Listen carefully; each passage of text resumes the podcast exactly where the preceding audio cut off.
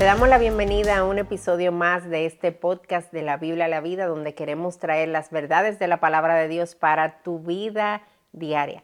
Y en esta ocasión te acompañamos una vez más mi querida amiga Charvela El Hash de Salcedo y una servidora quien te habla, Patricia Namnú. Y Charvela, vayamos, como decimos aquí, al grano. Al grano. ¿De qué que vamos a hablar en el día de hoy? Pues es un tema súper interesante, Patricia, y poco, quizás poco hablado, poco tratado entre nosotras las mujeres. Eh, yo no sé si tú te has percatado, pero eh, a veces tenemos personas a nuestro alrededor con conductas, con prácticas, amigos, algún conocido, algún familiar, eh, con prácticas pecaminosas, conductas inadecuadas, y nosotros vemos que, que no cambian. Y a veces llegan a los caminos del Señor, se convierten, y algunas de esas conductas pecaminosas o prácticas pecaminosas ¿Es una lucha para ellos o simplemente tampoco son vencidas? Y nos preguntamos, ¿por qué la gente no cambia? ¿Qué es lo que pasa en ese corazón, en esa mente, que no hay un cambio? Sí, Charlie, ya lo que necesitamos entender y es que el sacrificio de Cristo en la cruz, ¿verdad? A favor nuestro, nos quita de la culpa del pecado, de la pena del pecado. Pero algo que tenemos que recordar, y yo creo que lo podemos ver en nuestra vida diaria, no es como tan difícil poder aceptar eso, y es que el pecado sigue presente en nosotras, o sea, es una realidad tangible, es una realidad que está ahí en todo momento y que afecta cada una de las áreas de nuestra vida. Y nosotros vemos eso en nuestra vida, en una realidad, pero también lo vemos en la palabra. Por ejemplo, Romanos 7 del 15 al 20, oye lo que Pablo dice, esta lucha, ¿verdad? Que, que podemos ver ahí en evidencia. Dice, porque lo que hago no lo entiendo, porque no practico lo que quiero hacer, sino que lo que aborrezco, eso hago. Y si lo que no quiero hacer, eso hago, estoy de acuerdo con la ley, reconociendo que es buena. Así que ya no soy yo el que lo hace, sino el pecado que habita en mí. Porque yo sé que en mí, es decir, en mi carne, no habita nada bueno. Porque el querer está presente en mí, pero el hacer el bien no. Pues no hago el bien que deseo, sino el mal que no quiero. Eso practico. Y si lo que no quiero hacer, eso hago, ya no soy yo el que lo hace, sino el pecado que habita en mí. Y nosotros vemos aquí como esta lucha, ¿verdad? Que el apóstol Pablo está presentando de, de la lucha con nuestra naturaleza, de, de, nuestro corazón, ¿verdad? Que ha sido salvo, pero en mi carne está este deseo de querer hacer el mal y, y no queremos pecar, ¿verdad? De alguna manera hay algo en nosotros que se resiente porque tenemos el Espíritu Santo dentro, pero a la vez yo deseo el pecado, porque si no lo quisiera, no lo hiciera. Entonces está como esta lucha presente que va a estar ahí hasta que el Señor nos llame a su presencia de alguna manera. Em, y, de eso que queremos hablar en este episodio, de esa lucha. Pero ¿qué pasa? Que a veces, Charbel, esa lucha puede tomar un nivel mucho mayor. Porque una cosa es la lucha que yo tengo con el pecado de manera diaria, donde practico cosas que yo sé que no debo hacer, que no agradan al Señor. Pero es otra historia ya mucho mayor cuando hay cosas que no necesariamente son pecaminosas y otras que sí son pecaminosas en sí mismas, que se convierten en una adicción para mi vida. Eh, y todo lo que se convierte en una adicción, ¿verdad? Termina siendo pecaminoso. Ahora, hablemos un poco de qué es esto de adicción, que proveer quizás alguna definición para poder entender mejor.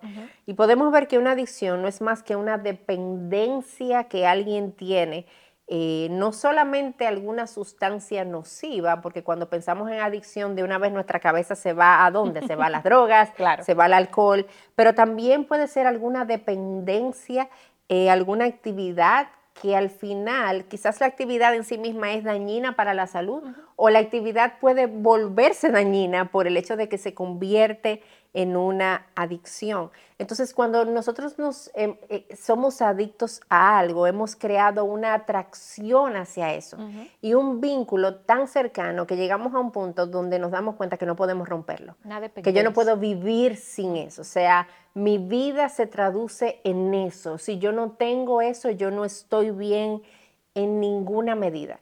Y eso, Charvela, puede ser casi cualquier cosa.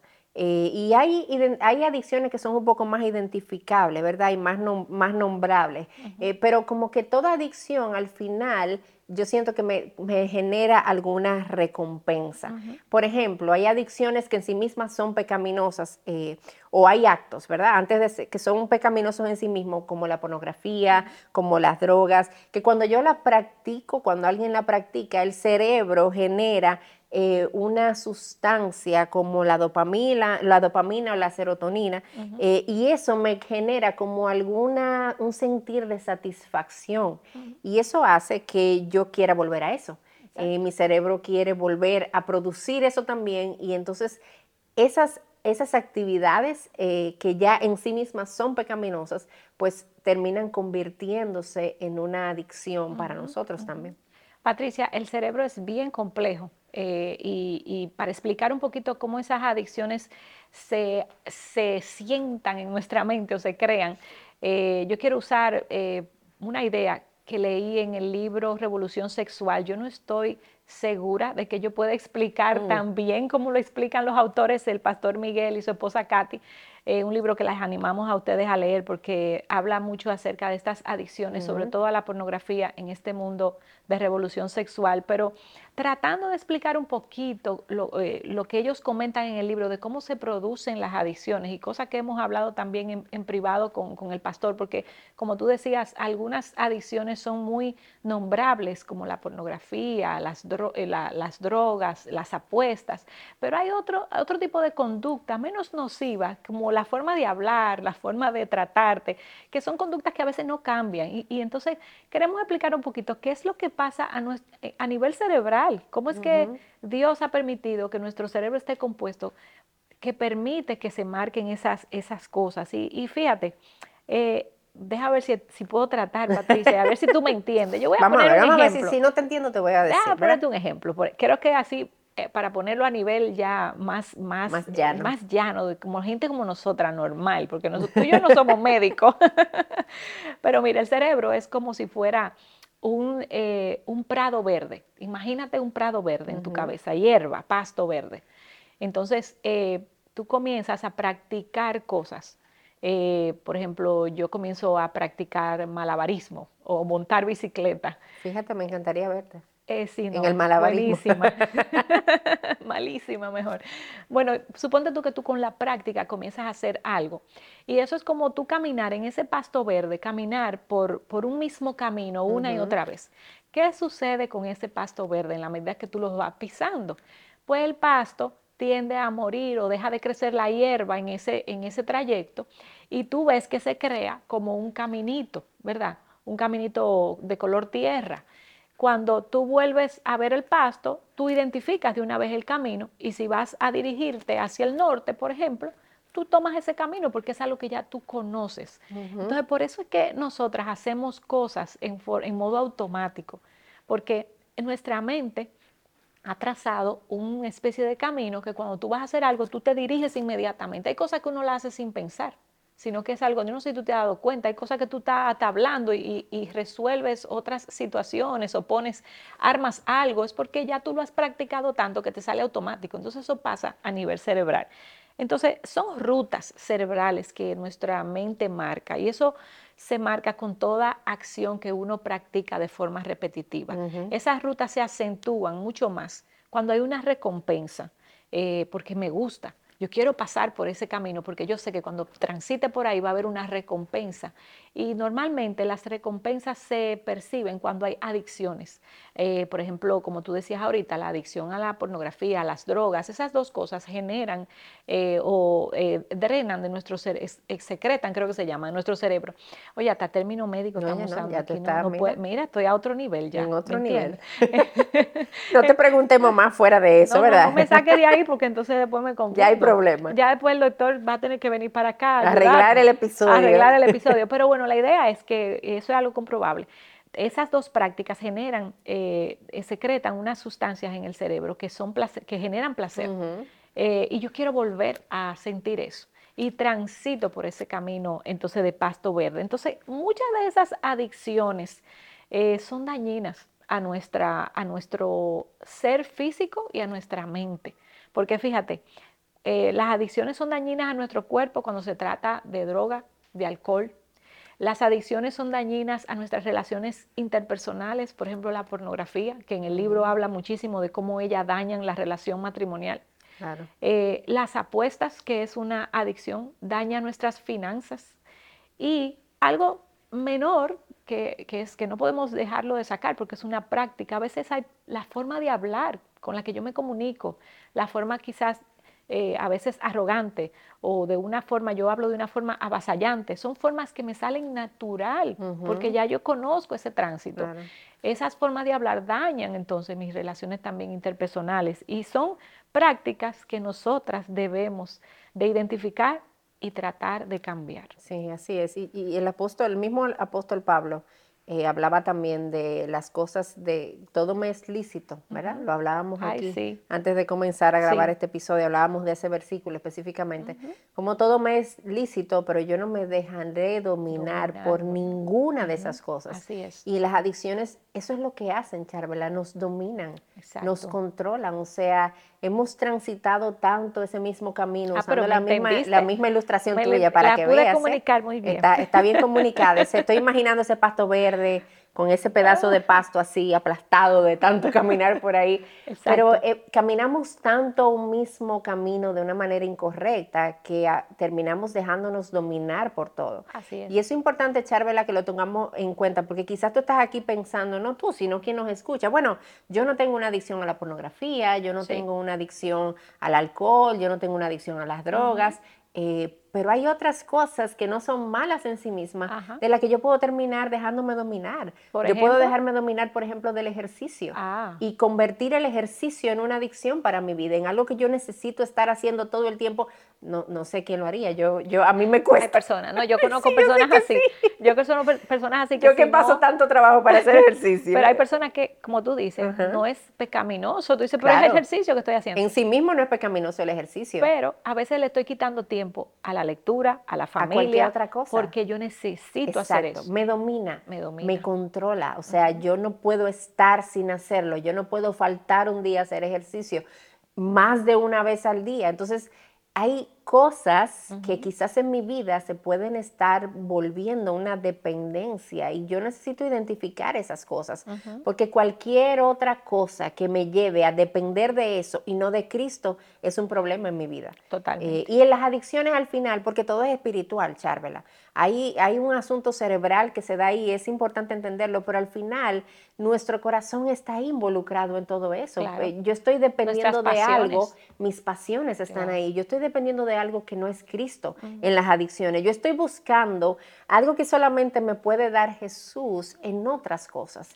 Y en cosas que terminan dañándome, drenándome, hiriéndome, destruyéndome. Y no solo a mí, sino a aquellos que están en mi alrededor. Sin duda. Entonces, yo ahora mismo la pregunta sería, entonces, ¿qué hago? ¿Cómo, cambio? verdad? ¿Cómo, ¿Cómo puedo quizás ya no seguir transitando ese pasto verde que yo me he dado cuenta que ya no está tan verde el pasto de tanto que he caminado por ahí, ya no es verde. Es un camino marrón exacto, oscuro. ese camino marrón y a veces sucio. Sí. Eh, ¿Qué yo hago con eso? Porque, Charla, a pesar de que las adicciones son dañinas y yo vuelvo a ellas una y otra vez, yo, eh, hay algo dentro de nosotros, si somos creyentes, que no las quiere. Así es. Porque conocemos algo mejor. Porque tenemos un Espíritu Santo dentro de nosotros que nos dice, esto no está bien. Esto, esto es algo que necesita cambiar. Hay otro camino. Hay otros caminos diferentes que la Biblia, la palabra nos provee. Hay otros medios distintos. Entonces necesitamos prestarle atención a cuáles son esos medios. Y lo primero que queremos decirte con relación a esto, y esto es importantísimo que tú lo tomes en cuenta. Si tú te has dado cuenta que tú tienes una adicción hacia algo, no si de vez en cuando tú practicas algo que está mal, ¿verdad? Y que no deberíamos hacerlo porque el pecado es pecado, sino que tú tienes un nivel de dependencia que ya tú no puedes controlarlo nosotras te animamos a que tú busques ayuda, porque las adicciones no son poca cosa, las adicciones no son algo de lo que yo puedo levantarme un día y decir, ay, ya no más, ya no más, se acabó, no volveré a ser adicta a esto, si fuera tan sencillo. Tú necesitas ayuda, si estás en medio de una adicción, necesitas ayuda de algún profesional, alguien que pueda ayudarte y servirte eh, a nivel físico, a nivel psicológico y sobre todo con las verdades de la palabra de Dios ahí delante. Entonces, busca ayuda en alguien. Eso es lo primero que queremos decirte. Lo segundo que queremos decirte también es que comiences a someterte al Espíritu, el Espíritu Santo que habita en ti, si tú eres un creyente, una creyente, ese es tu ayudador, dice la palabra de Dios. Ese es el que te guía a toda verdad. Ese es el que nos capacita para poder obedecer y responder en obediencia a la palabra de Dios. Y oye lo que dice Gálatas 5:16. Digo pues, anden por el Espíritu y no cumplirán el deseo de la carne, porque el deseo de la carne es contra el Espíritu y el del Espíritu es contra la carne. Pues estos se oponen el uno al otro, de manera que ustedes no pueden hacer lo que desean. Pero si son guiados por el Espíritu, no están bajo la ley. Mi querida amiga, tú necesitas dejarte guiar por el Espíritu y pedirle al Señor que te dé la fuerza que tú no tienes para guiarte por el Espíritu y no complacer los deseos de tu carne. En la medida en la que tú caminas con otros que te están ayudando en este proceso, pídele al ayudador que obre en ti, que te ayude a, a, aplicar su palabra, someterte a su voluntad por encima de tus propios deseos y por encima de tus propias pasiones. Y una otra cosa, ¿verdad? Que, que la palabra misma nos llama y la vemos en 2 Timoteo 2.22 y es a huir de la tentación. Eh, y, me encanta cómo la Biblia usa esa palabra, huye. huye. No es quédate, mira a ver si tú aguantas, sé fuerte, sé fuerte ahí. No, no, no, no. Sal corriendo. Sal corriendo, huye, busca la manera. Dios siempre provee la vía de escape para la tentación siempre está ahí. El problema es que nosotros no, no, la vemos porque estamos muy inclinados hacia la tentación y eso es lo que queremos, porque la tentación nos habla Santiago que viene de mis propios deseos, de mis propias pasiones, es algo que me interesa. Entonces hay un llamado a que de manera práctica tú puedas huir. Si tú tienes un problema con la pornografía, una adicción con la pornografía, huye. ¿Cómo luce huir? Busca a alguien que te ayude a poner un filtro en tu computadora, en tu celular. Dale esa, contraseña a alguien que la tenga solamente. No estés sola con un teléfono, con un dispositivo en tu habitación. O sea, busca la manera de huir de la tentación en el poder del Espíritu Santo, que como ya hablamos, es nuestro ayudador. Así es. Patricia, y tomando esa frase de, bueno, de, la Biblia, el segunda de Timoteo, de huir, ¿Huir hacia dónde? Huir hacia tomar un nuevo camino. Y así es que se cambian las adicciones. Tú tienes que borrar ese caminito que pisaste y comenzar a marcar otro. Y eso se hace con un cambio de dirección, un cambio de mente. Yo necesito eh, comenzar a, marcar otras pisadas hacia un nuevo lugar. Y eventualmente, ¿tú sabes lo que pasa? Que ese camino que yo tracé, eh, viejo, pecaminoso, la hierba va a volver a crecer. Literalmente, así que funciona el cerebro. Comienza a crecer la hierba y ese camino es borrado y ya yo no vuelvo a transitar por ahí, sino que ya comencé a, tener un nuevo hábito de caminar por un nuevo camino. ¿Y cómo yo encuentro ese nuevo camino? Bueno, Salmo 119 dice que la palabra de Dios es lumbrera a mi camino y ella es la que va marcando los pasos. Y tú mencionaste tres cosas, pero quiero mencionarte un par más y es que te dejes transformar por la palabra de Dios. Es ella la que cambia la mente. Eh, Romanos 12.2 dice, no se adapten a este mundo, sino transfórmense mediante la renovación de su mente para que verifiquen cuál es la voluntad de Dios, lo que es bueno, aceptable y perfecto. Y, y ese cambio de mente es lo que me va a mí a dejar encontrar, como te dije, ese nuevo camino y comenzar a pisar esas nuevas, esas, nuevas pisadas, a dar esas nuevas pisadas y que se pueda entonces ver un cambio en mi vida. Y la palabra de Dios, Patricia, es maravillosa. A mí me, me encanta el Salmo 19, no el 119, también el 19, del verso 7 al 8, porque en, ese pedacito el salmista habla tanto de lo poderosa que es la palabra de Dios, que es el instrumento principal para el, cambio de nuestra mente. Y, el salmista dice que la ley del Señor es perfecta, ella restaura el alma, ella es la que trae convicción de pecado, ella es la que trae conversión al que no, es, al que, no conoce al Señor. Dice que el testimonio del Señor es seguro, hace sabio al sencillo. La palabra de Dios es la que te permite eh, colar esas malas ideas y te hace sabio. Tú no dejas entrar todas ideas a la mente, sino que te hace sabio. Los preceptos del Señor son rectos que alegran el corazón. El mandamiento del Señor es puro que alumbra los ojos. La palabra de Dios es la que ilumina los ojos del corazón y me hace a mí identificar las cosas que están mal, los caminos que están mal y, y me da las fuerzas para trazar un nuevo camino. Lo otro que quería comentar es que eh, debemos de comenzar a pensar de una forma diferente. Y eso está en Filipenses 4.8. Y, y el apóstol dice, por lo demás, hermanos, todo lo que es verdadero, todo lo que es digno, todo lo que es justo, todo lo puro, todo lo amable, todo lo honorable, si hay alguna virtud o algo que merece elogio, en eso mediten, en eso piensen. Comienza a cambiar tu mente y comienza a pensar en las cosas que a Dios le agrada, para que el Espíritu Santo que mora en ti, el ayudador, te ayude a tener esa fuerza de voluntad y comenzar a tomar la decisión correcta de caminar un nuevo camino, que cree nuevas rutas, que esas rutas agraden a Dios entonces. Amén, amén, así es. Y Charvela, recordando ese pasaje que leíamos al principio de Romanos 7, donde el apóstol Pablo hablaba de esta lucha dentro de él, de que lo que él quiere hacer no lo hace y termina haciendo lo que sí quiere, y esta lucha de ese pecado presente en nosotros, pero gracias a Dios que ese pasaje no se queda ahí. sí. Ese pasaje no termina ahí. El apóstol Pablo después dice, miserable de mí, ¿quién me librará de este cuerpo de muerte? Y al final termina diciendo, gracias a Dios por Jesucristo, Señor nuestro. y nosotros podemos terminar este episodio diciendo, gracias a Dios por Jesucristo, Señor nuestro, porque Él vino a traer libertad a los cautivos, Él vino a traer libertad a aquellos que están en cadenas, a aquellos que están oprimidos. Y quizás ahora mismo tú te encuentras ahí en medio de cadenas, en medio de opresión, en medio de ataduras, de adicciones que tú no sabes ya qué más hacer. Yo quiero decirte gracias a Dios por Jesucristo, Señor nuestro, quien ha venido para traer libertad. Y si tú estás en Él, tú tienes esperanza, esperanza de cambio, esperanza de redención, esperanza de libertad, esperanza de transformación. Así que yo te animo a que tú lo mires a Él y encuentres en Él lo que tu corazón necesita para poder tener libertad de la opresión en la que te encuentras ahora mismo. El Señor te ayude, el Señor te bendiga y el Señor pueda obrar en tu vida de una manera especial. Queremos aprovechar la oportunidad para recordarte que está disponible este recurso desde la Biblia a la vida Sabiduría Diaria para el Día a Día de la Mujer. Tú puedes encontrarlo en Amazon en formato físico o digital o también llamando a tu librería favorita que si no lo tienen, pues comienza a preguntar para que ellos lo traigan y puedas tener disponible este recurso que esperamos que pueda ser de bendición para tu vida.